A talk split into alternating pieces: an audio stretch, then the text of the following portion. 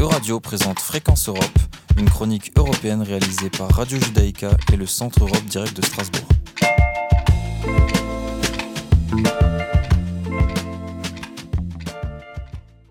Lors de la session plénière à Strasbourg, nous avons rencontré le député européen Christophe Grudler, fin connaisseur de la politique spatiale de l'Union européenne, qui revient d'abord pour nous sur les conséquences de la guerre en Ukraine pour la coopération spatiale internationale.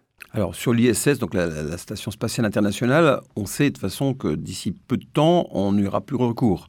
C'est déjà un système qui est déjà ancien euh, et il y a d'autres modules qui sont en cours de, de fabrication dans un cadre international, notamment le programme Artemis autour de la Lune, qui va faire qu'il y aura une nouvelle ISS euh, autour de la Lune qui permettra régulièrement d'envoyer des gens sur la Lune, euh, et tout ça bien sûr en coopération internationale les Russes avaient déjà manifesté leur souhait de ne plus être sur l'ISS bien avant la guerre et euh, de coopérer plutôt avec les Chinois euh, au, niveau de, l'espace.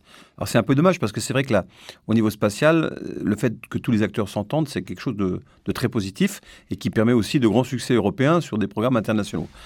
Le, problème de, la guerre en Ukraine, c'est qu'elle a déjà eu des incidences, puisque les, Russes ont, lancé des attaques sur les satellites euh, via Viasat de, euh, de l'Ukraine, notamment euh, de l'armée ukrainienne, pour l'empêcher d'agir.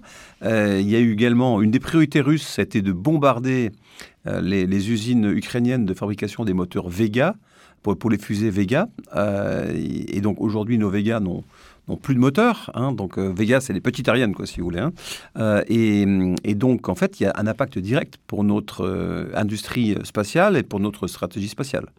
Accessoirement, vous avez les Américains toujours à l'affût, M. Musk qui vient gentiment nous dire mais écoutez, il n'y a pas de problème, moi je vais venir avec Starlink proposer de la connexion satellitaire pour aider les Ukrainiens. Et donc, dans la partie, on va dire, parce que vous savez qu'un satellite, quand il tourne autour de la Terre, il y a des moments, voilà, il va être au-dessus des États-Unis, il va être payé par les utilisateurs euh, euh, aux États-Unis, puis quand il arrivera au-dessus de l'Ukraine, il n'a pas besoin, le système est déjà payé. Donc en fait, c'est des temps de latence euh, qui peuvent être, ça peut être de la générosité qui coûte pas cher, on va dire.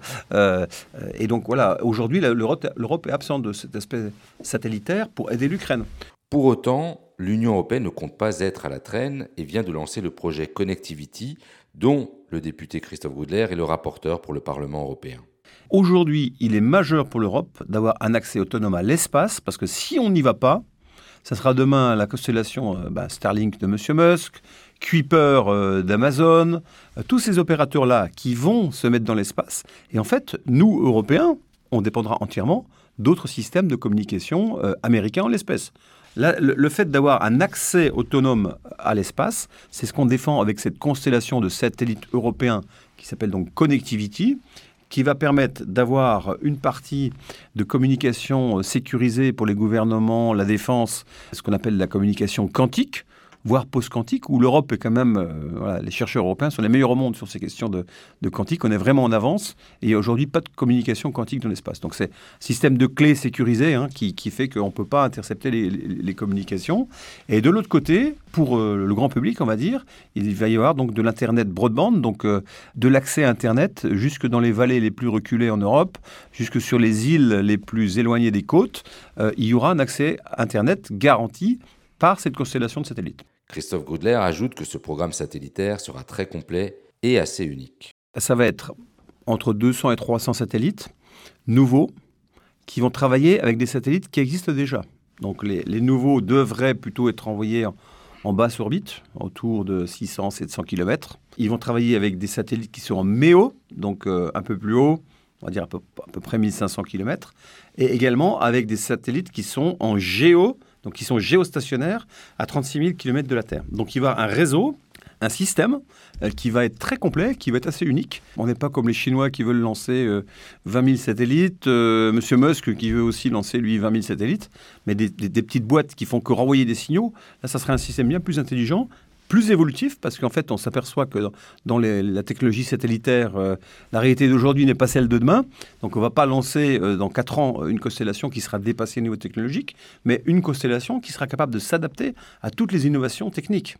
Le député européen espère un vote de son rapport avant la fin de l'année pour des premiers lancements en 2024 et un achèvement en 2027.